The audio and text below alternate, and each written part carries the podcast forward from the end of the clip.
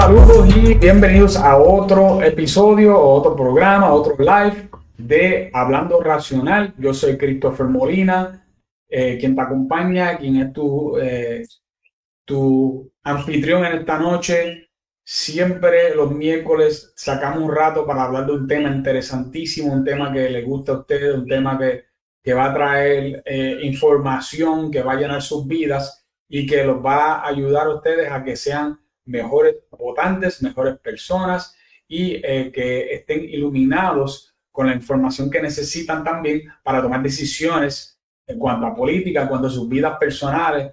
Así que le doy las gracias a cada una de las personas que se unen y que se van uniendo ¿verdad? al, live.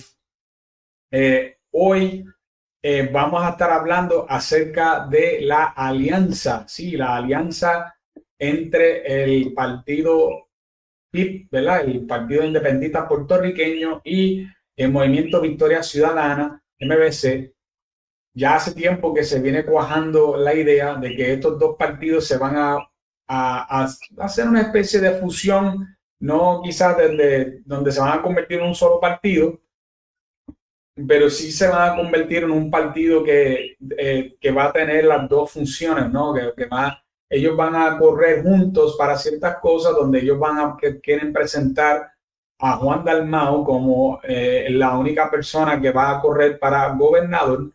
Y eh, también eh, las demás funciones, muchas de las demás funciones, aparte de María de Lourdes, que correría como, obviamente como senadora, tener a más, a, básicamente todas las, demás corriendo dentro de otras funciones como Manuel Natal tirarse para alcalde de San Juan, ¿verdad? Y ya las personas que se están tirando ya por el partido eh, MBC, que se sigan tirando también en sus respectivas eh, posiciones, como lo es la Rivera Lassen, como es este eh, Mariana Nogales, como es Rafael Bernabé. Todas estas, todas estas personas van a seguir corriendo en sus posiciones, pero van a, quieren correr, inclusive si pueden, va una sola papeleta, ¿verdad? Donde ellos aparecen juntos esto es algo que todavía no se le ha materializado. Ellos fueron a corte, no les fue bien inicialmente, ellos siguieron apelando, ahora están en la, función de apelación.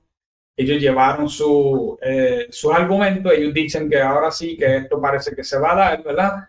Pero hay que ver porque lo que ellos dicen y lo que es puede ser que sean dos cosas muy distintas, ¿no?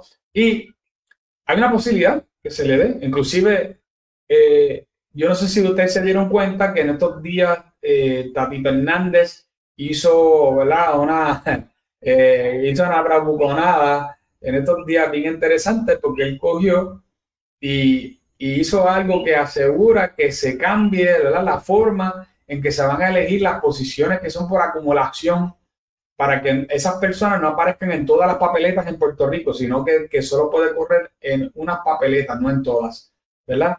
Eso hace que sea más difícil que partidos eh, emergentes y partidos más pequeños puedan sacar eh, más votos.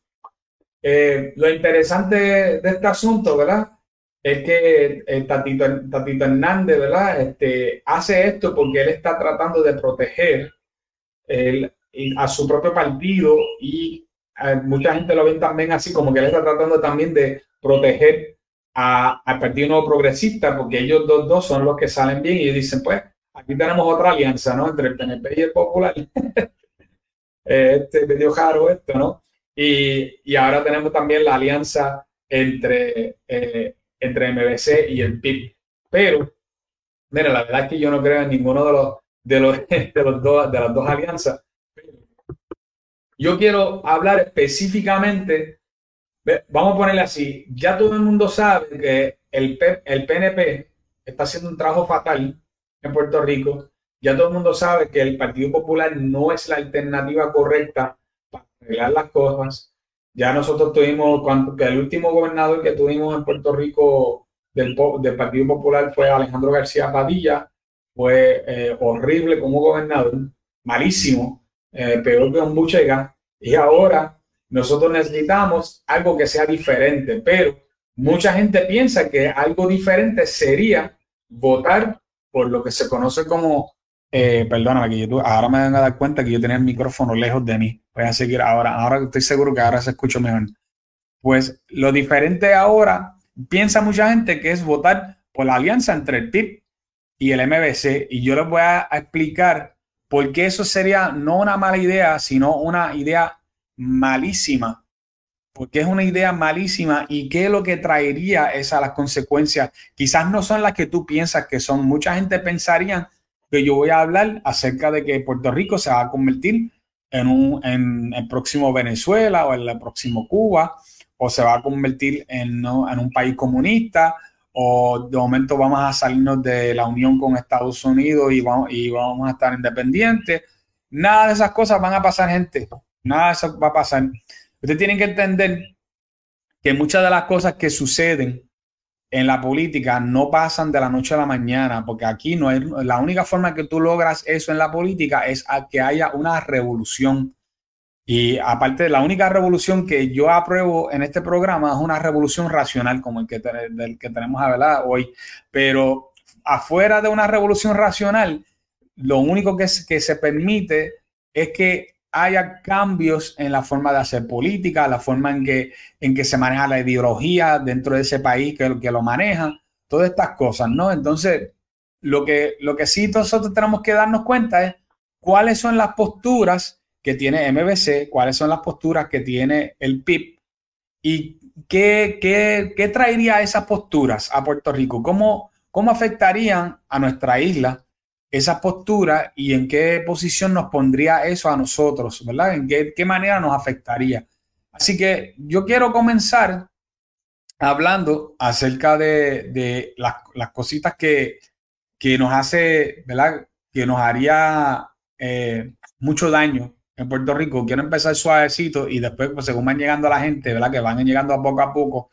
Empezamos con, con los más suaves y después le vamos a dar los más duros, los que de verdad nos haría encanto, ¿verdad? Porque es la realidad. Si hay ciertas posturas que tiene el Partido Independentista y el Movimiento Victoria Ciudadano que harían un gran daño en Puerto Rico, pero eso es algo que no nos vamos a dar cuenta de la noche a la mañana, sino que va a suceder con, el tiempo, ¿no? Es lo mismo que ha pasado con el PNP, que, que, que una, una, mala administración. Esa mala administración no fue de la noche a la mañana, esa mala, mala administración se tardó años, hubo un montón de corrupción, ¿verdad?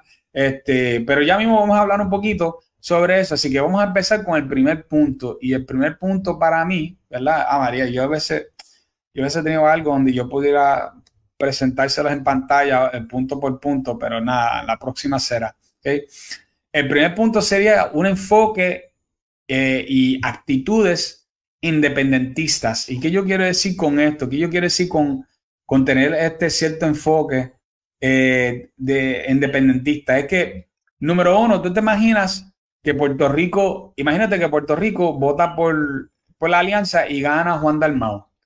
Pues mira, gente, yo les quiero decir algo. Eh, en la era moderna, nunca ha pasado que un país que haya tenido una persona con un enfoque independentista sea el que lleve a, eh, ese, ese, ese, país a, la, a la. ¿Por qué es eso? Bueno, porque eso le manda una señal a Estados Unidos. Tú le estás diciendo, tú le estás, le estás eh, ah, diciendo algo feo a, Estados Unidos. Le estás diciendo, en realidad yo no te quiero. En realidad yo no quiero este tipo de, relación contigo. Todo el mundo sabe que Juan Dalmao es el que está a cargo del partido independentista. ¿Por qué se llama independentista? Porque pues, quiere la independencia, ¿no? Y de ganar esa persona en, en la posición de gobernador, eso cambiaría eh, la relación inmediatamente con Estados Unidos. ¿Significa eso que vendría la independencia de inmediato? No, eso no es lo que significa. Hay, un proceso, obviamente, si Estados Unidos quisiera, ellos pueden soltarnos prácticamente cuando ellos les da la gana. Eh, eh, ahora mismo eso se ve difícil porque ellos quedarían como que se vería feo se vería feo a nivel internacional de que nos eh, hagan eso y nos suelten así porque sería una catástrofe para nuestra economía eh, en total. Así que eso definitivamente no creo que pase. Pero sí lo que puede pasar es que haya ciertas actitudes que van a, cambiar ¿no? dentro, de, dentro de, de la relación con Estados Unidos. Por ejemplo, hay una cosa que se llama anticolonialismo que es una, inclusive hasta se estudia en las universidades. Eh, ¿Y qué, qué, sucede con eso? Que cuando dentro de las universidades le están enseñando a los muchachos de que eh, hay la, Estados Unidos es un país opresor que coge los países más pequeños y eso y los agarra y le hace daño. ¿Verdad? Y eso puede ser que tenga un cierto sentido con otros países donde sí ha pasado que, que, eh, que, haya, que haya cogido ciertas colonias, inclusive hasta los mismos eh, españoles tuvieron un montón de, colonias y muchas, algunas de esas colonias no les fue bien, pero hay que darnos cuenta también que muchas de esas colonias se cayeron también a causa de, de poco dinero, o sea, no había dinero para ellos poder administrarlos, ¿verdad? Otra cosa que es bien importante que ustedes entiendan, perdóname, que es que eh, muchos de, los, de las cosas que eran colonias antes han echado para adelante. Por ejemplo, muchas de las colonias inglesas, especialmente en Asia, le ha ido mejor. Eh, por, solo para darte una idea, por ejemplo, nosotros tenemos eh, la colonia de Singapur, llegó a ser una colonia, hoy día es un país próspero, muy próspero, uno de los más prósperos del mundo. Hong Kong fue una colonia inglesa Hong Kong, desgraciadamente, fue adquirido hace poco por, por eh, China, pero también había, pero había logrado una, gran este, mejoría económica, eh, no solamente económica, social, de todas maneras. Eh, lo mismo Taiwán. Taiwán hoy día es un país sumamente próspero y era también, o fue, también una colonia inglesa. Y así este, podemos, Estados Unidos inclusive fue una colonia inglesa, Australia fue una colonia inglesa, en Nueva Zelanda también lo fue. Y es, verdad que se terminaron separando, pero nota que ellos llevaron actitudes y su cultura específico llevó a que la gente tuviera ciertas actitudes que llevó a esos, a esos países para que tuvieran, para que fueran países de primer orden mundial, ¿verdad? Nadie va a Australia y dice, aquí todo el mundo está como, como, como hace 50, 60 años atrás o 100 años atrás. Nadie va a, Nueva Zelanda y piensa eso. Nadie va a Taiwán y dice, muchachos, esto está hecho en Haití, ¿verdad? Ellos no dicen nada de eso. Ellos lo que dicen es que son países que han echado para adelante. Obviamente, hay países que no le ha ido bien también, porque hay que reconocerlo también. Por ejemplo, la India, que fue una colonia también inglesa, no le ha ido bien. Eh, y los, ciertas colonias que eran de los franceses también, ¿verdad? No le ha ido así de bien, ¿verdad? ¿Y qué pasa? Entonces, la idea es que por qué es que nosotros eh, vamos a, vernos afectados porque se va a tratar de imponer una actitud anticolonialista, a diferencia de la actitud que ya tenemos, por ejemplo, eh, los que somos estadistas, donde decimos, tú sabes qué, yo no quiero una colonia, pero yo quiero igualdad con Estados Unidos. En este caso, lo que va a suceder es que muchos lo que, lo que están diciendo es como pues, ponerse como un proceso de rebeldía contra Estados Unidos como un adolescente se revela contra su padre, ¿verdad? Y eso es el problema que trae problemas de relación con, ese país. Y voy a ponerle a ustedes una, eh, un ejemplo bastante fácil, eh, que hasta nos puede costar fondos federales y todo, pero ¿se acuerdan de Vieques? Cuando la Marina usaba Vieques para entrenar eh, y murió desgraciadamente alguien a causa de una, un accidente todo el mundo sabe que fue un accidente, todo el mundo sabe que no, que no fue a propósito, quemaron, que mataron a ese hombre que era un guardia que estaba, ¿verdad? Este, en, vigilando. Entonces, ¿qué sucede? Que cuando bombardean y, matan a ese hombre, la izquierda se aprovecha y empieza a hacer una serie de, de, eh, de protestas. Y el problema es que mucha gente se indignaron, gente que normalmente no se asocian con la izquierda, se, eh, ellos cogieron pon con esa gente y empezaron a hacer una serie de protestas, gente famosa se unieron y se dejaron esposar y se, se metieron, ¿verdad?, a hacer su protesta. Y llegó el momento que Estados Unidos dijo, ¿sabe qué? Medio no va a seguir peleando con esto. Ok, como yo me acuerdo de una entrevista bien famosa que le hicieron a George W. Bush y le preguntaron, ¿por qué tú te vas de Puerto Rico? Y le dijeron, pues no, porque no nos quieren. Y como no nos quieren ahí, nos vamos. Y no nos quieren fue que no solamente ellos se fueron, sino que también se llevaron su dinero y se llevaron todos los servicios, ¿verdad? Que, se daban allí a causa de la presencia de la Marina, gente. Y Vieques terminó siendo un lugar mucho más empobrecido. Como dice, déjame por aquí en pantalla, que, ah, y ahora que no tiene hospital y están en la miseria. Eso es totalmente correcto.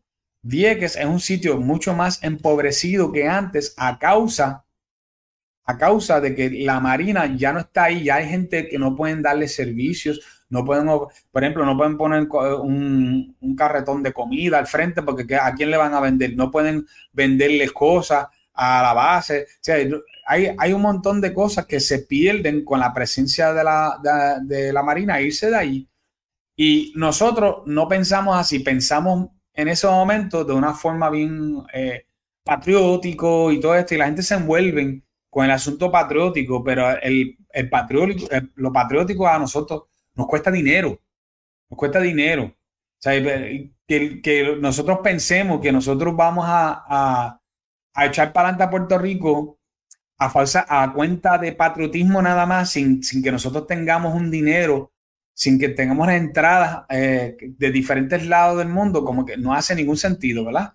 Eh, y tal como dice aquí, ¿verdad? Dice Edgar que también fue, pasó lo mismo en Ceiba, ¿verdad? Y también se fueron de, de Fajardo, y todo eso fue un efecto de cascada que empezó con Vieques y por ahí para abajo, ¿verdad? Se fueron yendo los demás sitios. ¿Por qué? Porque nosotros mismos le dijimos, váyanse, nosotros queremos que ustedes se vayan. Y como puso aquí este, eh, hay, otras personas, ¿verdad? Que han dicho otras cosas aquí en, lo que estamos.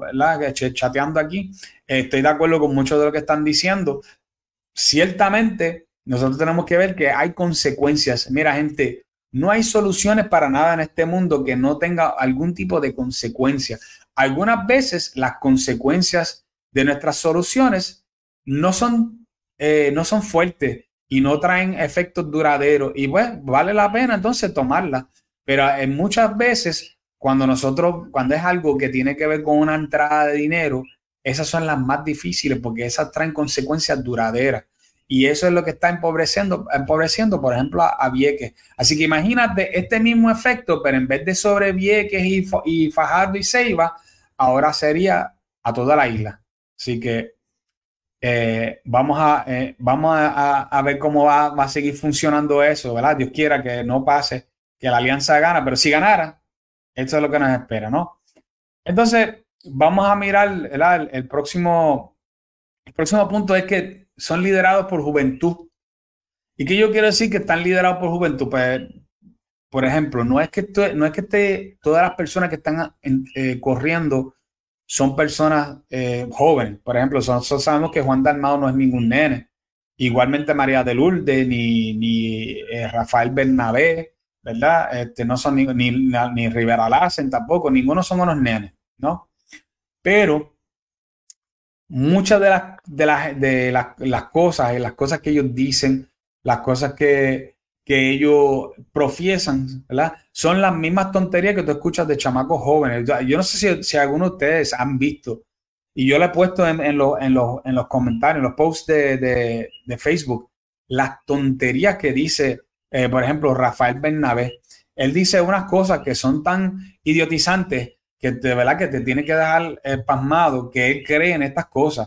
Tipo que es un profesor universitario. Él cree en unas cosas que son contrarios no solamente a naturaleza, sino que cree en cosas que son este, eh, absurdas, ¿no? Económicamente no hace ningún sentido. Eh, y olvídate de sentido común, yo no estoy hablando ni de sentido común, ¿verdad? mira, yo, ya, y eso que yo no voy a entrar en la cuestión porque yo creo, yo me siento bastante eh, confiado de que cuando aquí llega las elecciones, lo más seguro que Eliezer Molina va a estar en esas papeletas con ellos.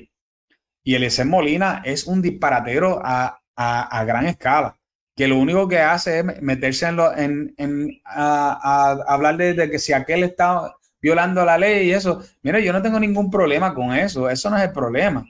El problema es la forma en que lo hace y, y y la forma en que él se mete en los sitios y arma una pelea, está buscando, está buscando que esto se convierta en algo, en algo violento, ¿no? Y ya se ha convertido en algo violento porque en hubo una ocasión donde uno le metió un disparo y le dio a alguien, o sea, es, no es algo que valga la pena. Por ejemplo, cuando él se metió en, la, en lo de los suegros de, Jennifer eh, González, él fue allí con una, con una gente y salió lastimada una, una o dos señoras allí que se metieron ahí, que pensaban, yo no sé cómo, que iban a mover un guardia o algo así. Eh, verdad que yo, yo no entiendo eso, ¿verdad? Pero, pero la cosa es que la gente se ponen, se ponen violentos, se ponen a romper propiedad privada y todas estas cosas. Cuando mira, le pueden haber hecho una marcha al frente de la casa y ya está, porque tú puedes, ahí hay unas, al frente de la casa en la cajetera,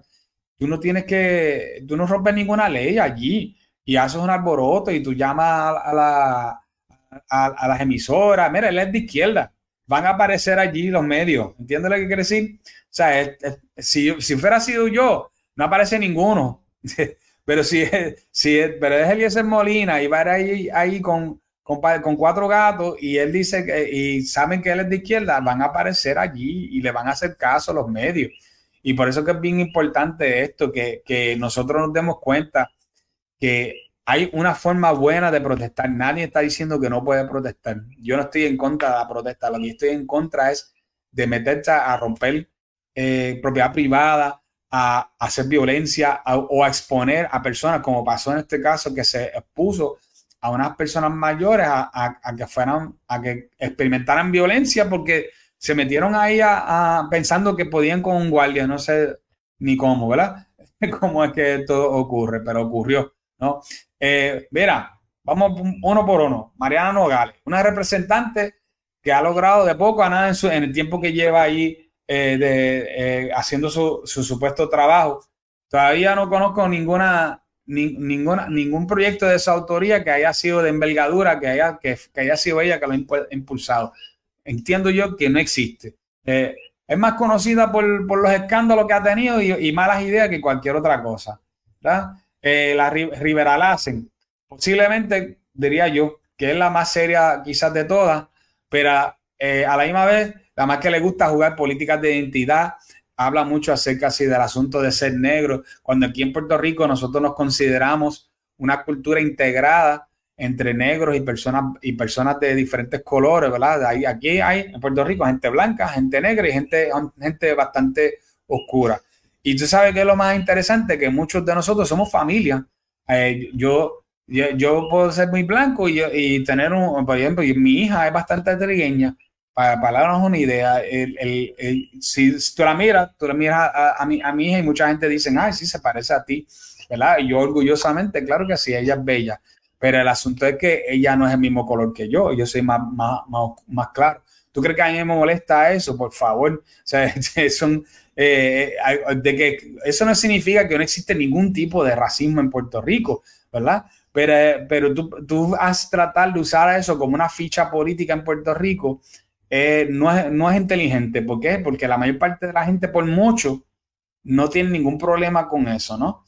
Así que hay que tener cuidado con la gente que tratan de usar cosas como esas solamente para crear separación, ¿verdad? Entre, entre, entre nosotros mismos, entre los puertorriqueños mismos, ¿no? Eh, así que eh, pendiente de eso, hay que estar bien pendiente de, de, esa forma de pensar, ¿no? Y que es una proponente fuerte, hablando de, de nuevo de, la, de Rivera Lassen, ella cree mucho en el asunto de, la ideología de género, bien importante ese, ese punto, ella lo impulsa, todos los demás lo van a impulsar, pero si hay una persona que lo habla y lo vive, es ella, consistentemente ella está a favor de eso, ¿verdad? ¿Quién más tenemos? Pues tenemos a Manuel Natal, un ex popular que nunca ha demostrado tener una espina dorsal en cuanto a su ideología, cambia según las olas del viento. En algunos momentos es más liberal, en otros más de izquierda, en todo momento se comporta como un camaleón que está más interesado en lo que la mayoría de sus seguidores le dicen. Eh, o sea, que sus seguidores le dicen como que, ay, tú debes de creer más en esto, tú debes creer en lo otro, por ahí se va, ¿no?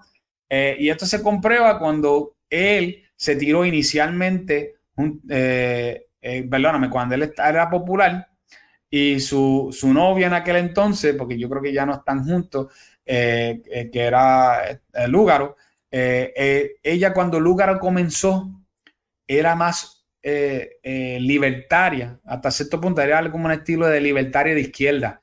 que ella socialmente era de izquierda, pero sus propuestas económicas parecían libertarias, ¿verdad? Que, que quedan más como hacia, por lo menos mínimo centro de derecha. Después ya cambió, ¿no? Y al principio Manuel, Manuel Natal estaba de acuerdo con eso y de momento cambió también y ahora es más como hacia la izquierda, pero, pero tú sabes, a veces más, más centro, a veces tú no sabes cómo leerlo. ¿Por qué es eso? Porque es un populista. Es un populista de izquierda que no tiene una espina dorsal para decir, tú sabes que en esto es lo que yo creo firmemente, ¿no? Él se va con las olas del viento. Eh, perdón, las olas del mar, pero también como el viento, ¿no? Entonces, tenemos Juan Dalmao, una carrera política larga, sin embargo, dime, si yo te digo a ti que es un, político que lleva mucho tiempo, piensa, ¿qué cosa tú conoces de Juan Dalmau que a ti te hace, que, en su tiempo que ha sido, pues creo que él fue senador, que, que, que, a ti te, te dejó una impresión sobre su trabajo? Piénsalo. Lo más seguro que no se te va a ocurrir nada. Lo único que, que mucha gente se le ocurre, especialmente a la juventud, que le encanta escuchar gente que, sabe, que tiene buena oratoria, que los deja bobos, ¿verdad? Ellos, yo digo que, que tiene que llegar a una edad donde tú piensas, oye, que mucha, que mucha baba habló este tipo, porque eso no lo va a poner a, a, funcionar. Cuando tú llegas a esa edad, tú llegas hasta madurez política en tu vida, porque la mayor, mayor parte de la juventud le encanta que le hablen con este entusiasmo y que le usen las palabras correctas y que, y que y que las hagan sentir como que, están diciendo todas estas cosas, ¿verdad? Este, sin embargo, eh, todo el mundo sabe que Juan Dalmao es más conocido por su oratoria que cualquier otra cosa que, ella hecho, él haya hecho, sea como senador o sea como presidente del partido o, ninguna cosa, ¿no? Él sabe hablar bien, punto. Ay, que es good looking, no sé si todavía, pero pues parece que en las elecciones pasadas yo llegué a ver muchachas muy jóvenes como que, ay, qué, qué lindo. Bueno, ok, te lo dicen, ¿no? Este, pero nada. Eh, vamos acá entonces con María de Lourdes. Mira, si hay una persona que yo nunca le daría el voto, no importando qué, sería María de Lourdes. Es una de las personas más deplorables de todas. ¿eh? Es completamente anticristiana y feminista pro ideología de género. Eh, hace unos años atrás, yo entiendo que mucha gente votaban por ella porque ella tenía, eh, eh, tenía el asunto este donde se quedaba mayormente callada acerca de sus convicciones y se presentaba como que en aquel entonces, supongo, como que la cara, supongo, supongo que bonita del partido, ¿verdad? Aunque yo, si quedaba algún vestigio de eso, se acabó hace tiempo. Este, pero, eh, y entonces pues se quedaba callada y no decía mucho de las cosas que creía, pero ahora, cuando tú, cuando tú la ves hablando, yo he visto videos de ella, donde ella habla despectivamente, pero totalmente contra, contra creencias cristianas, eh, diciéndole retrógrada a la gente, diciendo que eh, obviamente fundamentalista, porque esa hay que usarla siempre, ¿verdad? Esa ya la tienen trillada. Este, ahora la palabra famosa es fascista, ¿verdad? Pero pues este, ultraderecha, aquello, lo otro, pero botando veneno por ahí para abajo, sencillamente porque la gente tiene una, una, forma de ver eh, la moralidad que vino a través del cristianismo que lleva años. Eh, y cuando digo años, no estoy hablando de 20 o 30, estoy hablando de miles de años. Así que eh, yo nunca votaría por esa mujer. Y yo creo que sería un gran error que alguien vote por ella, ¿no? Y la gente sigue votando por ella, pues yo no sé por qué, pero la gente sigue votando por ella. es el mismo, este, sin, no, lo había, no lo había tenido en la mente, pero ahora lo voy a mencionar, el famoso Valga Vidot. Valga Vidot es otro, es otro que se insertó, ah, que si yo soy salubrista y yo vengo a bregar con la salud y qué sé yo, pero cuando empezaron a bajar todos estos proyectos que son de ideológicos, él se montó, mira, boom, se montó en el barco y vámonos por ahí para abajo.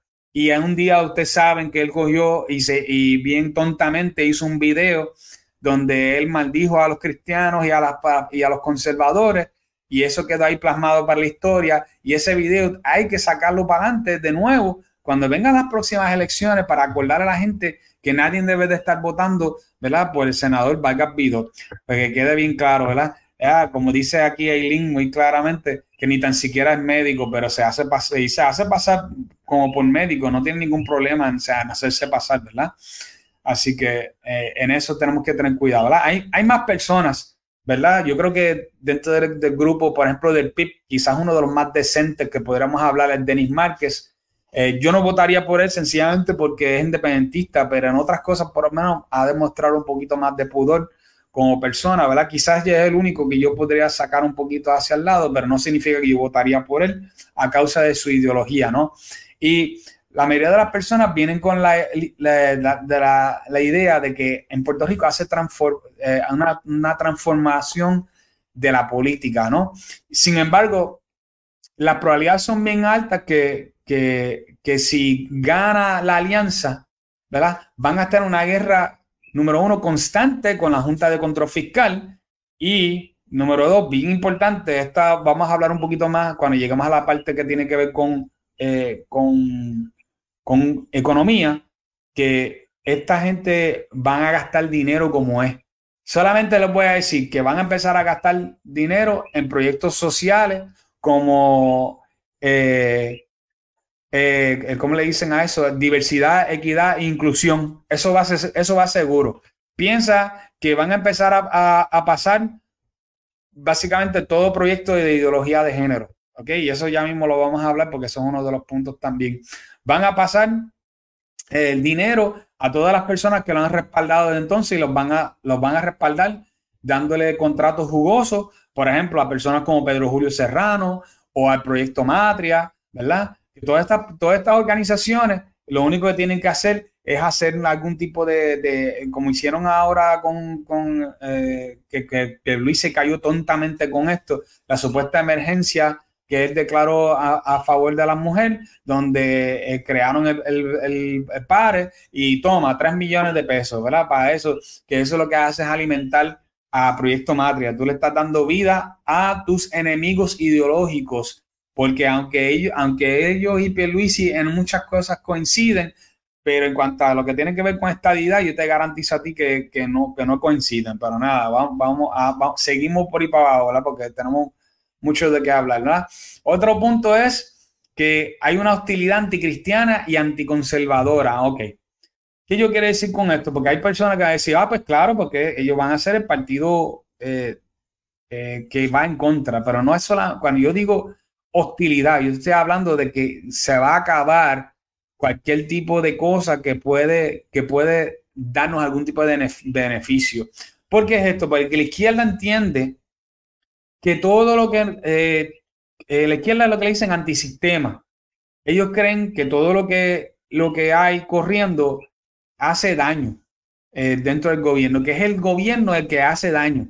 Y por lo tanto hay que, hay que cambiarlo y transformarlo. Pues entonces, si cambian el gobierno, lo, parte de las cosas que van a hacer es que van a poner personas en posiciones que quizás ayudaban a ciertas organizaciones, por ejemplo, organizaciones de sin fines de lucro, que, que, quizás tengan posturas cristianas. Yo tengo un amigo que tiene algo que tiene que ver con, con adopción y a él, aún, están, aún estando el, el Partido Nuevo Progresista, pero como ahora es más de izquierda, el Partido No Progresista, pues le han hecho la vida imposible porque él tiene un enfoque cristiano, ¿no? Pues, no porque no porque este porque él no sea quizás por ejemplo del partido es sencillamente porque él tiene un enfoque cristiano. Imagínense eso a la quinta potencia con la alianza.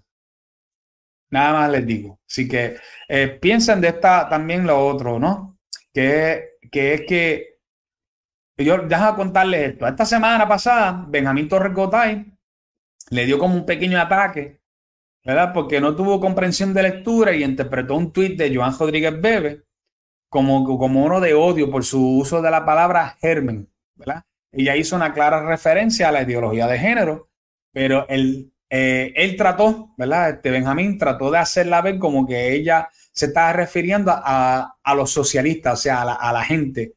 Y, obviamente, eh, eso no fue lo que pasó, no es lo, no es lo mismo ni se escribe igual. Eh, es lo que, en realidad, lo que ella se está refiriendo es la ideología, que no es lo mismo que tú referiste como germen a la ideología que la gente que lo siguen, ¿no? Porque la gente, pues tú no hablas mal de la gente, tú hablas mal de la ideología, o sea, de, de la idea, la idea es mala, ¿no? Y esto es algo común para Benjamín. Benjamín, quien le gusta tomar palabras, ¿verdad? De otras personas y jugar con ellas de una manera que avanza su narrativa. ¿Y cuál es la narrativa? Casi siempre de victimización a favor de la izquierda. Ah, ustedes me están victimizando, nos están haciendo ver como que somos algo peor.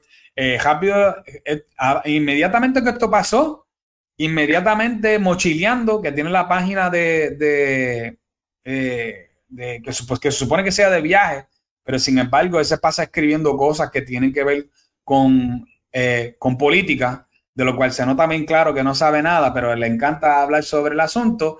Puso algo que tenía que ver con los, eh, con los nazis, donde los nazis le estaban diciendo germen a los judíos. Obviamente, este, Joan Rodríguez Bebe nunca le dijo germen a nadie, ella estaba hablando de la ideología y eso quedó bien claro en sus palabras. Si a cualquiera que tenga una comprensión de lectura que sea de por lo menos de séptimo grado, debe de poder entenderlo.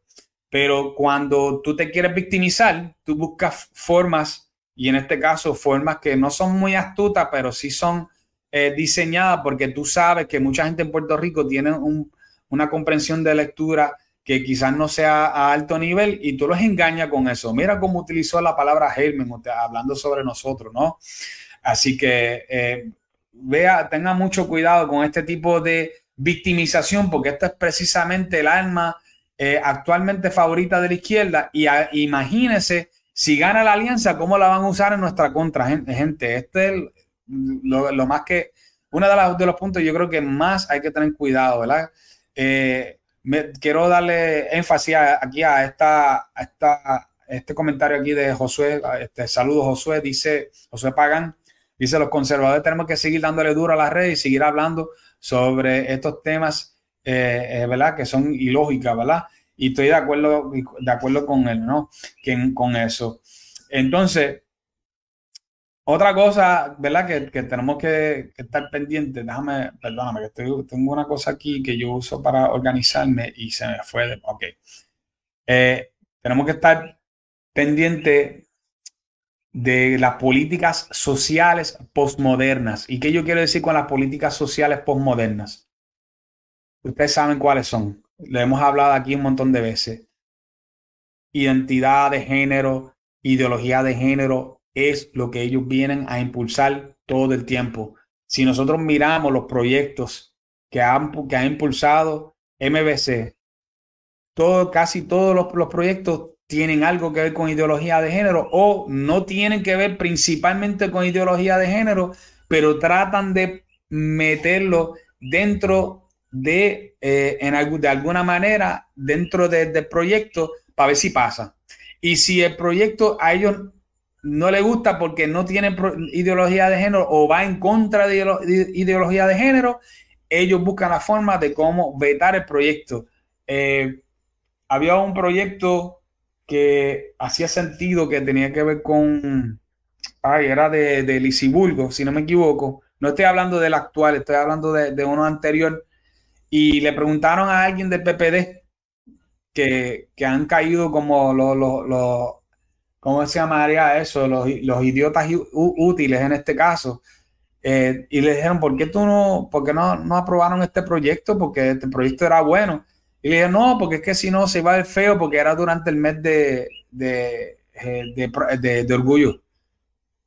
Si el proyecto tiene validez, y es inteligente y hace bien, ¿por qué tú lo vas a, lo vas a probar? Porque solamente cayó en el mes equivocado.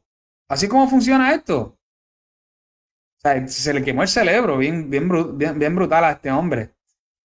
Obviamente eso no es algo nuevo, esto es algo que ha pasado ya varias veces ya, que, que, le preguntan a la gente por qué no votaron o por qué votaron a favor de algo y lo que dicen es algo que es un disparate increíble, pero nada. Eh, poder ver, poder ver ese tipo de contestación te deja saber a ti que eh, por dónde es que viene, viene esta mentalidad. Nosotros estamos hablando de gente que creen, creen que las palabras obligados producen acciones. Que las palabras son como si fueran magia, que si yo digo algo, obligado yo lo voy a hacer. ¿Ves? Que si yo digo algo, eh, ah, gracias, ahí está. Gracias, Josué. Que el proyecto del, de, que eliminaba la posibilidad de, de, participar, de participación deportiva de parte de alguien que fuera eh, transgénero, que participara como el otro sexo. Eso, perdóname, eso supone que fuera un slam dunk. Eso no, eso no había ni que pensarlo mucho. ¿Tú sabes por qué? Porque ya casi no importa, porque hasta ya a nivel internacional los están eliminando. A nivel internacional, los comités internacionales, porque hay demasiada, mucha ciencia que demuestra que un hombre, que casi siempre es un hombre, participando como, haciéndose pasar por una mujer en estas, en estas competencias, domina más de lo que debería porque tiene una fuerza mayor y tiene una habilidad mayor, porque biológicamente lo tiene, punto, y se acabó. Ahí no hay nada más que buscar, es ciencia, gente. Esto no es, esto no tiene que ver con ni tan siquiera con ideología, es ciencia, pero aquí la ideología se impone sobre la ciencia a tal grado, ¿ves? Que ya hemos visto cómo es que están dispuestos, no, porque es que es el mes del orgullo. Por favor, en serio. Nada.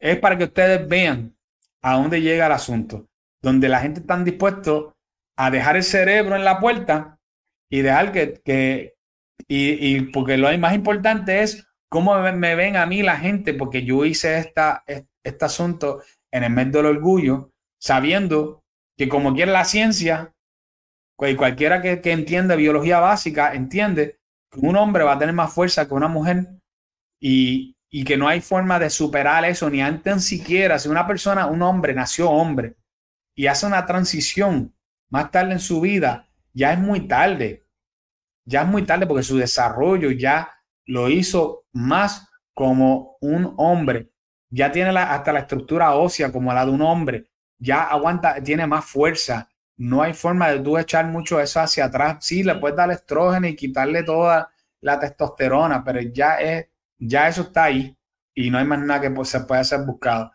Este, así que déjame, déjame hacer algo aquí.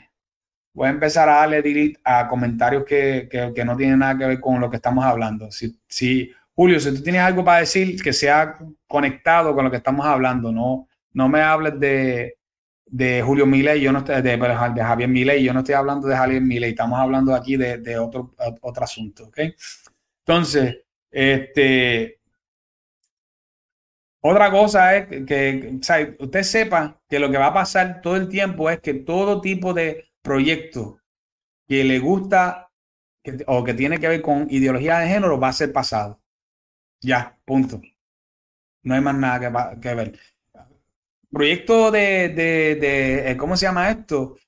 Eh, que tiene que ver con, eh, con lo que, con lo que, con eh, a ver, se me fue el hilo, discúlpame.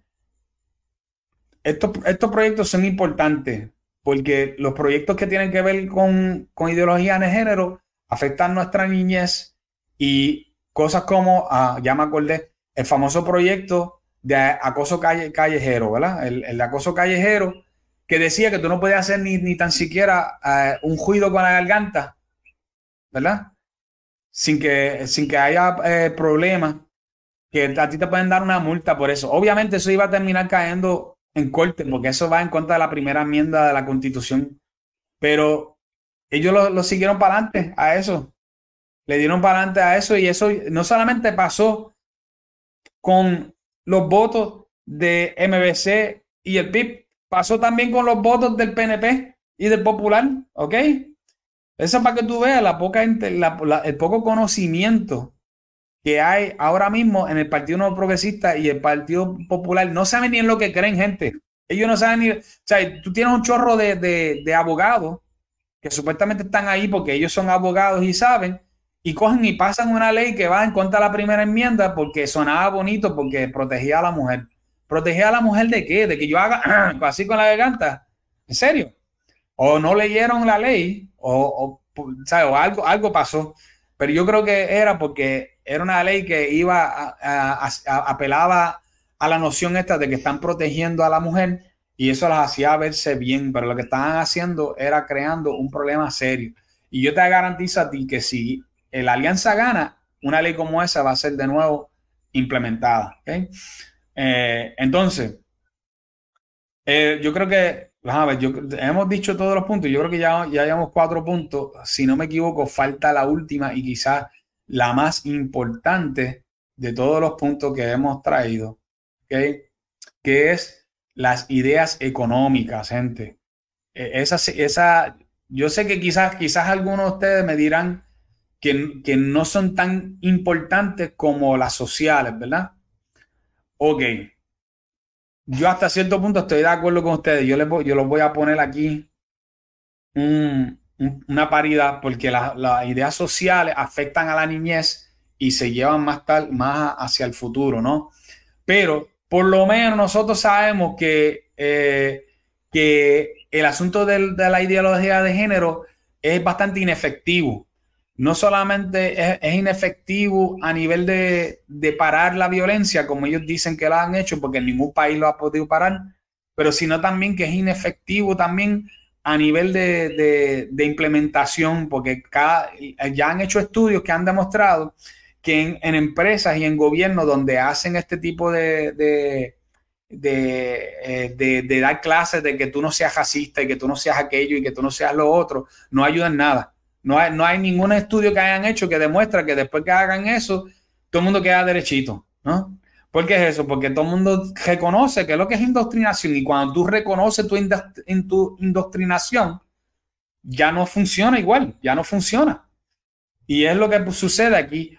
Más me afecta, más yo diría que afecta a la de la niñez y con todo y eso está pasando eh, una polarización donde, por ejemplo, en Estados Unidos la generación Z eh, los varones se están convirtiendo más hacia a la derecha que las nenas. Las nenas se están poniendo más, más liberales, pero los nenes se están poniendo mucho más hacia la derecha en más cantidades que, que las nenas se están poniendo liberales o de izquierda. Y eso es un fenómeno interesante, a pesar de que en muchos estados, ¿verdad? Porque eso fue un, un estudio bien grande que hicieron, en muchos estados están utilizando ideología de género. Por ejemplo, como en, en en Washington, ¿verdad? En Seattle, Washington y todas estas áreas así, eh, los, en, California, en muchas escuelas están utilizando este, este, esquema y no está funcionando ni, de, ni para aguantar violencia ni tampoco para indoctrinarla. Así que muy interesante eso. O sea que yo voy a traer entonces el punto que más importante, que yo creo que es el del económico. ¿Y por qué yo pienso que es el del económico? Porque Puerto Rico está en quiebra. así de sencillo. Entonces, lo que nos podría salvar es que Puerto Rico, al estar en quiebra y tener la Junta de Control Fiscal, lo que va a pasar es que muchas de las cosas que quiere implementar eh, eh, Juan Dalmau le van a decir que no, porque el dinero no está. Ellos van a querer implementar protecciones hacia los trabajadores y todas estas cosas y no lo van a poder implementar. Entonces yo quiero explicarles de la forma mejor posible que ustedes pueden entender qué es lo que yo quiero decir con esto. Yo, a mí me encantaría que en Puerto Rico hubiera muchas protecciones para los trabajadores, ¿verdad? A mí me encantaría que todo el mundo ganara 100 mil dólares al año, si es posible. Que todo el mundo tenga casas de valor de sobre 200 mil dólares. Todo el mundo, sin excepción. Hay 3 millones de personas, pues 3, millones de, casas. Este, y todos con valor de sobre 200 mil dólares un yate en la parte de atrás de la casa. Eso sería perfecto. Eso, sería el sueño dorado, ¿verdad? A mí me encantaría que todas estas cosas pasaran. Pero ustedes tienen que entender que, que las economías no funcionan de la forma en que la izquierda piensa que funciona. ¿no? Tú no puedes repartir lo que no hay. La economía de Puerto Rico es basura. Nosotros recibimos la gran mayoría de nuestro dinero por fondos federales.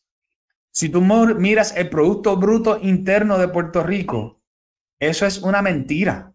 El Producto Bruto Interno de Puerto Rico, que eso básicamente lo que hace es medir cuántas exportaciones se hace fuera de Puerto Rico, es una mentira. Yo le voy a explicar por qué. Y es porque el Producto Bruto Interno se mide a través de exportaciones y en este caso en nuestras exportaciones no son nuestras exportaciones y lo voy a explicar bien fácil. La mayor parte de las exportaciones que se hacen de Puerto Rico son de empresas americanas. se exporta productos hechos en Puerto Rico por empresas americanas que salen hacia Estados Unidos o hacia otros países, ¿no? Entonces, eso es un problema. Porque yo lo voy cuál es el problema. Esas compañías, por ejemplo, vamos a ponerle las farmacéuticas. ¿Dónde tú crees que las farmacéuticas tienen casi todo su dinero? ¿Lo tienen aquí en Puerto Rico o lo tienen en Estados Unidos? Lo tienen en Estados Unidos. Y todo ese dinero que ellos generan aquí, ellos se lo llevan para allá. Todo lo que ellos producen, ellos se, lo llevan para allá. Entonces, en realidad, ese producto bruto interno del país, en verdad, no nos, no nos corresponde.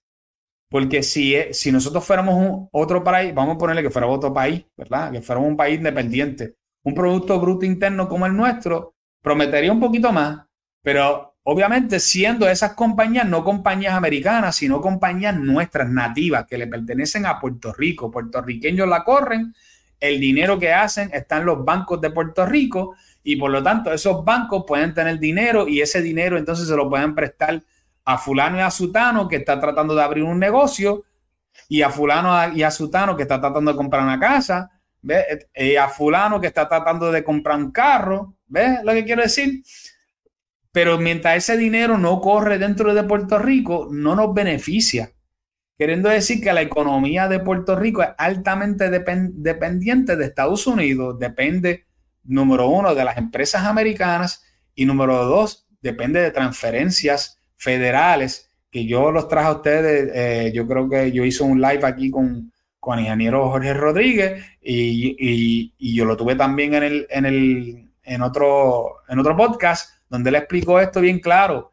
Nosotros recibimos cerca y llevamos por lo menos desde María para acá, recibiendo consistentemente 20 billones de dólares en transferencias de fondos federales que, que no, son, no se van a devolver a Estados Unidos. Ese es dinero que está entrando a Puerto Rico para ser utilizado en Puerto Rico, sea para educación, sea para mejorar las carreteras, sea para eh, mejorar el, sistema eléctrico, que, que, había un fondo que tiene como 70 billones de dólares, que es para ver si nosotros podemos cambiar la generación en Puerto Rico, porque eso requiere un montón de chavos, ¿verdad? Para poder hacer eso, ¿no? Entonces, lo que yo quiero decir con esto es que si, si tú puedes, para tú crear esta utopía que quiere la, izquierda crear de, eh, de, que ah, vamos a tener eh, un socialismo, socialismo democrático. Socialismo democrático y vamos a hacer como los países escandinavos, que los países escandinavos este, tienen uniones, ¿verdad? Y tienen estas cosas. Mira, gente, este están soñando con pájaros preñados. ¿Con qué empresa? Con las empresas americanas. Nosotros no tenemos empresas nativas grandes. ¿Cuál es la empresa nativa más grande de Puerto Rico? Todavía estoy tratando de pensar si es el Banco Popular o si es este, no sé, el Mason Sandwiches. Estoy tratando de pensar de verdad, porque antes era Bacardí. Bacardí yo creo que movió casi todas sus operaciones fuera de Puerto Rico. O sea, tú no puedes tú no puedes pensar que tú vas a crear un país o un estado inclusive con dinero que no entra y repartirlo. Y ahí es donde está el problema de los socialistas, de los Bernabé de la vida, de Juan Dalmao y toda esta gente. Ellos quieren, ellos quieren repartir dinero de una forma que, que es imposible repartirlo porque sencillamente el dinero no es ni de ellos le pertenece al gobierno federal. Tiene una guía de cómo los puede usar. Y el dinero que le... Eh, ah, bueno, Goya. Ah, yo no sé si Goya, Goya de verdad va a mover sus operaciones a México, pero eso sería muy malo para nosotros, ¿sabes? Si de verdad eso va a pasar también. Eh, muy malo. Pero solamente para que ustedes entiendan. Una, eh, tú crear lo que hay en los países escandinavos, por ejemplo, Suecia, para darles una idea, Suecia, antes de tener el sistema que ellos tienen, creó unas industrias grandísimas, entre ellos petróleo. Ellos hablan muchas cosas y qué sé yo, pero ellos, ellos tienen, ellos tienen, este, eh, operaciones de petróleo a nivel mundial. Eh, estamos hablando de, de, países con riquezas eh, que han creado a través de, acuérdate, estamos hablando de una civilización más antigua que la de Puerto Rico. Sea, cuando tú hablas de, de los escandinavos, esa gente, estamos hablando de gente que fueron vikingos y que tuvieron, y que, que, tuvieron avances en la sociedad y conquistaron tierras, hicieron cosas que nosotros todavía, Puerto Rico no, no, no, no puede ni soñar todavía con, con hacer. Eso no significa que nosotros no podamos llegar a eso. Y esto uno tiene que ser sincero cuando tú hablas. Esa gente tan bien adelantada en la ciencia, en la economía, en la forma de pensar. Y ellos con todo y eso cometieron el error de tratar de socializar demasiado de fuerte y tuvieron una baja bien fuerte entre los 70 y los 80. Y, en los 80 decidieron, no, no, no, espérate. Si nosotros vamos a socializar las cosas, pues mira lo que vamos a hacer. Vamos a, tener una apertura de mercado bien grande, donde cualquiera pueda abrir un negocio bien fácil y vamos a dejar que los que tienen negocio que paguen poco impuesto. Por eso es que cuando tú vas a Suecia, tú puedes pedir que, que eh, un negocio nuevo como en una semana y tú vas a pagar de, de, de, de, lo que tú, de tus ganancias, como un 23%, 23 o un 24% de, de tus ingresos al Estado, ¿verdad? Pero si tú eres una persona particular, tú vas a pagar cerca entre un 45 y un 50% de tus ingresos. Mira qué cosa. Sea que la idea de que el sistema eh, escandinavo funciona donde ellos le, le, quitan dinero a los ricos para eso a los pobres. No es así. Ellos al contrario le quitan a la clase media para dárselo así a la clase media también, pero también a los pobres, ¿no? Entonces, los que lo que eh, hay una clase, hay una clase de un por ciento, ¿verdad? Lo que le dicen el un por ciento, que le va lo más bien en, en Suecia. Ellos no le quitan el dinero. Ellos los dejan con dinero porque saben que tú no puedes quitarle los huevos a la gallina que pone la gallina de huevo, todo, tú no puedes quitarle todos los huevos, le puedes quitar uno que otro, pero tienes que dejar que produzca. Y esa es la, la idea que mata el Partido Independentista y MBC en Puerto Rico. Ellos vienen con ideas de socializar cosas que requieren que un país se desarrolle económicamente primero, antes de tan siquiera empezar a tratar de soñar con medicina altamente socializada y todos estos otros inventos que hacen de, que, tener un, sistema de gobierno. Mírate esto. El país, los países escandinavos están tan adelantados que se conocen como países de alta confianza, donde la gente confía en el gobierno. ¿Tú te imaginas que Puerto Rico trata de hacer algo como hacen allá, que la unión, las uniones allá tienen de intermediario entre la unión y el, y el patrón una entidad del gobierno que regula las uniones y, y ayuda a, a, que pueda haber una negociación justa con las compañías. Entonces, si la unión pide aumentos salariales, ellos tienen que pasar por esa, por esa, esa agencia sueca que coge y dice, ok, pues vamos a verificar. Y ellos llaman y negocian de parte de la unión, miran los libros de la compañía y puede ser que ellos vean que la compañía no le va tan bien como pensaba los unionistas y vuelven a la unión y le dicen, mira, no, no puedes volver, no puedes tener este, no puedes tener eh, el aumento que estás pidiendo porque la compañía no lo aguanta.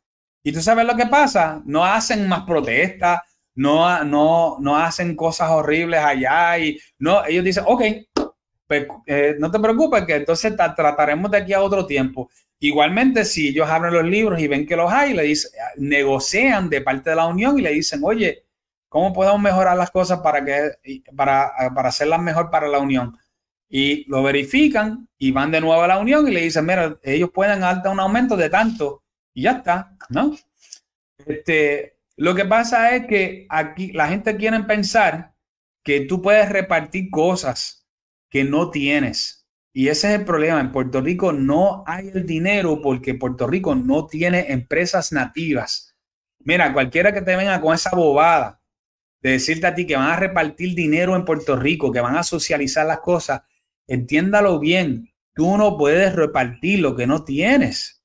Puerto Rico no tiene el dinero para repartirse. Puerto Rico tiene un gobierno tan gigante que apenas el dinero da para, para pagarle a, todo, a todas las agencias del gobierno, incluyendo los municipios y todas esas cosas. El dinero no da. Y hay alguna gente que dirá, no, porque es que roban. No, no, escúchame, escúchame lo que te voy a decir. Sí roban, sí tienes razón. La gente han robado. hay, hay demasiada, de mucha evidencia de que eso ha pasado. Y eso tiene que cambiar. Pero aún con todo lo que se han robado, si le reparten a todo el mundo, todo el mundo va a recibir tres pesetas. ¿Entiendes lo que quiere decir? Porque no es tanto como para tú decir, oye, sí, se han robado 5 billones de dólares y ese dinero se puede haber utilizado para, qué sé yo, mejorar la, la reforma de salud. No, no, no es tanto el dinero que se han robado. Perdóname, pero no. De que queremos mejorar, de que no sigan robando, definitivamente. Claro que no. Claro que no queremos que roben. Es más, yo no quiero que roben nada. Entonces, que quede claro, eso no significa que todo lo que diga la, Junta de Control Fiscal es lo más correcto. Eh, hay, una, hay una serie de señalamientos a la Junta de Control Fiscal que lo ha hecho a varios economistas. Hay un economista con que normalmente yo no estoy de acuerdo con él, que lo mencionaron hace, hace poco, estoy tratando de acordarme cuál es el nombre de él, es bastante conocido. Se me, se me fue el nombre ahora mismo, pero él, él, él, dice que uno de los problemas que ha hecho la Junta de Control Fiscal es que ha estrangulado un poco el gobierno de que pueda utilizar dinero para ponérselo en las manos de personas que puedan echar más hacia adelante a Puerto Rico, por ejemplo, negocios y eso, y que por lo tanto eso ha traído eh, trae el problema que la recuperación de Puerto Rico sea más largo. Y tú sabes que yo estoy de acuerdo con eso. Yo estoy de acuerdo totalmente con eso. Cuando tú lo miras, hace sentido. Puerto Rico necesita tener más dinero, no solamente, no para estar repartiéndolo a tu tipen porque no es, no es suficiente como para repartir. ¿Entiendes la diferencia? Eh, pero sí suficiente como para dárselo a ciertos proyectos puntuales que pudieran traer una mejoría económica a Puerto Rico, porque Puerto Rico, otra vez, lo voy a repetir otra vez, necesita industrias locales. Y cuando yo digo industrias, ¿cómo se hacen industrias? Pues empiezan con negocios pequeños, Tú no puedes, tú no puedes, eh, como hace Puerto Rico, que aquí nosotros tratamos los, los negocios pequeños como basura y, lo, estamos detrás de ellos y hasta con el tiempo de Alejandro García Padilla, usted se acordará que hasta cejamos negocios a la mala y cogimos a la gente y los apretamos porque no estaban pagando, pero no estaban pagando para darle un plan de pago o algo. Pero ¿cómo tú vas a estar a favor de cerrar negocios? Eso es, eso es lo que hace es acelerar acelerar la, la, caída económica del país. Y esto es, es exactamente lo que se está tratando de evitar, de que los negocios no solamente no cierren, sino que echen para adelante, que logren más, mayores cosas, puedan obtener más empleados, ¿verdad? y que es y que más tarde se conviertan en industrias, en compañías medianas, después compañías más grandes y después pueden lograr convertirse inclusive en exportadores de sus servicios, ¿no? Entonces, ¿qué sucede? Cuando eso pasa, tú le puedes pagar a más gente mejores sueldos y esas compañías pueden pagar más impuestos. Y a esas compañías pagan más impuestos, adivina quién tiene más dinero, pues el gobierno el gobierno tiene más dinero y el gobierno puede hacer mejores obras y mejores proyectos. Pero Puerto Rico no tiene el dinero porque nosotros cogimos el dinero y lo, lo, despilfarramos. Cuando, cuando estaban las 9.36, lo despilfarramos, no invertimos en nosotros mismos. Las 9.36 cuando se fueron, lo que demostraron que Puerto Rico no estaba preparado para coger el, dinero que cogió durante todo ese tiempo de las 9.36 y dársela a ciertas personas y decirle, tú sabes qué, tú trabajaste en la industria farmacéutica por tanto tiempo, vamos a hacer algo. Haz un proyecto donde tú creas tu eh, medicina hechas en Puerto Rico para nosotros vendérselo a los americanos y vendérselo a Europa y vender. ¿Por qué no hicimos eso? No tuvimos la visión, gente. Esa es así de sencillo. No tuvimos la visión. Bueno, si es si no tener visión es malo para Puerto Rico, Imagínate no solamente no tener visión, sino también gastar el poco dinero que queda en Puerto Rico. Eso es exactamente lo que, lo que trataría de hacer el PIB junto con MBC. Van a tratar de socializar cosas que todavía no se pueden socializar. Escúchame lo que yo les voy a decir. Hay gente que van a pensar que yo soy altamente capitalista, ¿verdad? Yo decir esto, y lo que no entiendo, yo no soy altamente capitalista, yo soy altamente creyente de que el país tiene que progresar. Y para progresar, sí, hay unos momentos históricos para el país que tiene que ser más capitalista que otros. Si yo estuviera en un país nórdico, o sea, un país escandinavo, ahora mismo, lo más seguro que yo montaría un negocio con la, forma que ellos tienen ahora y quizás fuera lo más tranquilo con lo, con lo que ellos tienen. Porque, porque ellos desarrollaron su país y después lo, lo socializaron. Pero en Puerto Rico, los que son de MBC y el PIB, lo que quieren es repartir y socializar algo que todavía no se ha desarrollado. Y todo tiene su tiempo, gente. Tú no puedes repartir otra vez lo que no tiene. Si Puerto Rico no ha llegado al momento de desarrollarse suficiente como para retener ingresos y para... Es como, vamos a ponerlo así, tú te quieres retirar. Esto es fácil. Tú te quieres retirar. Tú tienes un trabajo normal, pero tú te quieres retirar. Pues tú tienes que hacer planes para retirarte. Y tú dices, pues mira, yo voy a invertir mi dinero en un 401k. ¿No? Y tú pones tu dinero allí.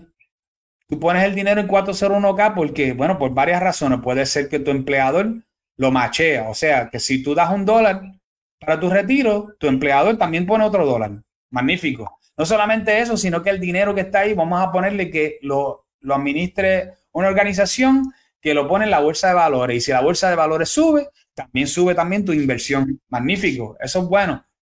También puede ser que coja intereses de algún tipo.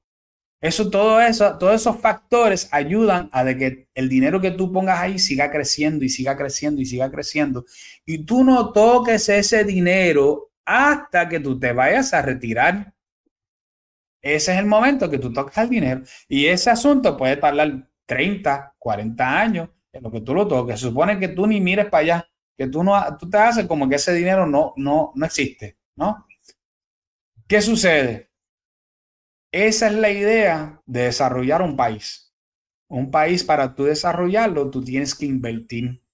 Tú tienes que asegurar que tiene una forma de crecimiento económico y ese crecimiento económico sea continuo y constante. Y una vez que tú tengas suficiente dinero, tú puedes decir, tú sabes qué, de ese dinerito yo voy a coger un poquito para yo vivir un poquito mejor, ¿no? Para yo tener, vamos a ponerle, yo porque yo no estoy en contra de la medicina socializada. Yo creo que es una buena idea. Lo que yo no creo que es una, yo no, lo que yo no creo que es una buena idea es para un país pobre como Puerto Rico, porque Puerto Rico se va a quebrar tratando de implementarlo. Es así de sencillo. Y lo que va a pasar es que vamos a tener medicina estilo Cuba, que tiene medicina socializada, pero no tiene, no tiene dinero para tener una máquina quizás nueva de. Están, llevan usando el mismo desde los años 50. ¿Entiendes lo que quiero decir? Ahora, ¿ves? O sea, si nosotros cogemos el dinero y lo invertimos adecuadamente como país, como país, no como persona, ¿verdad? Pues, obviamente, tomé un ejemplo como persona, pero como país, nosotros podemos convertir a Puerto Rico en un lugar próspero. Y una vez que haya llegado a cierto punto de prosperidad, donde tiene suficientes industrias que aguantan el golpe, o sea, como tú haber cogido tu 401k y lo que hiciste crecer y tú lo miras y tú dices, yo tengo medio millón de pesos en mi 401k ahora mismo. ¿Tú sabes qué? Puedo retirarme. Pero antes de eso no me retiro. ¿Por qué? Porque yo estoy mirando el número y yo me doy cuenta que con eso no me da para vivir. Porque yo puedo hacer que yo viva a 100, hasta 100 años. Y por lo tanto, yo quiero estar seguro que yo recibo un cheque estable todos los meses hasta el día que, que me vaya. Y si sobró dinero, pues mira, que, que, que lo cojan mis hijos, ¿no? Y esa es la idea también de un país. Un país se tiene que dar cuenta cuando tiene suficiente dinero para hacer mayores inversiones en ella misma, ¿no? Pero si nosotros nos adelantamos y tratamos de coger del poco dinero que hay para invertirlo en nosotros mismos y no, y no también en, la, en, en lo que va a industrializar el país, estamos mal. Estamos mal. ¿Significa eso que, debemos de dejar, ¿verdad? Debemos de, no dar ningún tipo de beneficio de nada? Obviamente no. Puerto Rico es un, al ser también un país pobre, porque la realidad es que nosotros no somos ricos. Eh, quizás estamos en mejor condición que Latinoamérica, pero no, no, somos un país rico. Pues eso significa que hay que invertir, sí, en nuestro país también, en la gente. Obviamente que sí, yo estoy de acuerdo que debemos de tener una educación de primera, que nuestras escuelas, que es el, sistema de educación de Puerto Rico, es el más que recibe dinero federal ¿Y por qué nosotros no tenemos una educación de primera? Eso es una pregunta que nosotros debemos de, debemos de pensar. ¿Por qué es que los muchachos están saliendo tan y tan mal en las pruebas? Es una pregunta muy válida que debemos de hacernos. Eh, y yo creo que, que hay unos problemas serios que tenemos que afrontar y que tenemos que trabajarlo y asegurar que, por ejemplo, ¿por qué nosotros no, no hacemos, no expulgamos ciertos, ciertos programas de, eh, que, que, ahora mismo están, están trayendo pérdidas eh, en las universidades, que lo que están no son ideológicos, pero no, no hacen que nadie gane dinero, nadie se gana un dinero con, con, con este, un bachillerato en teoría crítica, para darle una idea, pero sin embargo lo tenemos allí para que la gente lo tome. Bueno, pues yo le digo, está bien, tómalo, pero lo pagas tú. No, no debe de haber una beca para eso, ¿no? Para desincentivar que esa persona vaya a estudiar eso, ¿no? Y hay ciertas cosas que debemos de, ir pensando de, esa forma. Y hay muchas cosas que podemos cambiar como país pero es repartir las cosas, repartir el bacalao, el poco que queda y no invertir en nuestro futuro como país, siempre va a terminar en fracaso. Y yo creo que nosotros necesitamos, necesitamos salir del fracaso y ir a otro, a otro plano, ¿verdad? Eso es lo que eh, yo creo que eso, ¿verdad? Y voy a traer mi punto de vista, esto está mi punto de vista. Creo que Proyecto Dignidad es el mejor que tiene la idea de echar a Puerto Rico hacia adelante, pero no, eh, no llevarlo a un punto de estar repartiendo todo.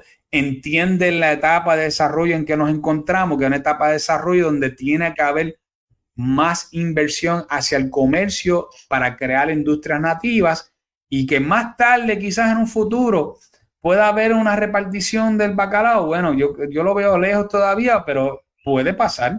Pero nosotros no estamos ni cerca, ni cerca estamos de eso.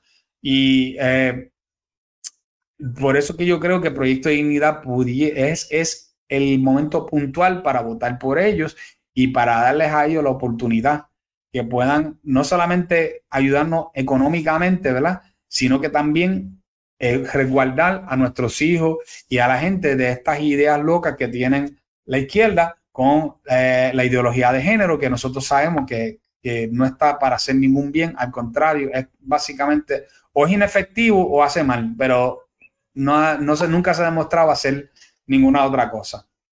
Bueno, gente, eso es lo que yo tengo para hoy, ¿verdad? Pues no quiero seguir extendiendo, me llevo un tiempito hablando aquí. Este, quería sacarme eso del pecho, especialmente ese último, esa última parte del dinero, yo creo que es bien importante. Tú, háblale a tu gente, si no, enseñale este video a la gente. Oye, por cierto, si, me, si me, le quieren dar like al video, no me molesta, ¿verdad? Siempre yo les voy a decir, ¿verdad? Bien importante, que eh, si pueden y lo voy a poner aquí en pantalla, apoyarme enviando las estrellitas. También muy agradecido. Hay unas personas que han sido bien, bien cooperadores con eso, que nos han dado las estrellitas. De verdad que soy, soy bien agradecido a todos ustedes con esto. Eh, quiero eh, decirles que si usted no puede dar las estrellitas, no hay problema. Hay otra forma en que puedas ayudarme, quién sabe que hasta ayuda más, que es darle para adelante a esto a, otras personas para que lo puedan ver, ¿ok?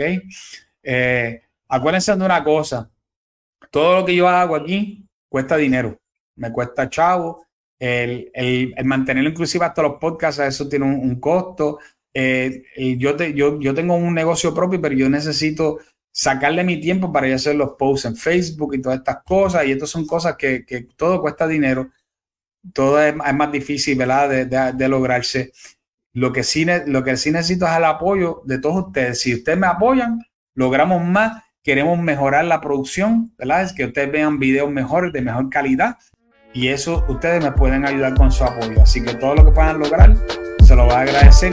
Así que los quiero un montón y los espero el viernes. Se cuidan.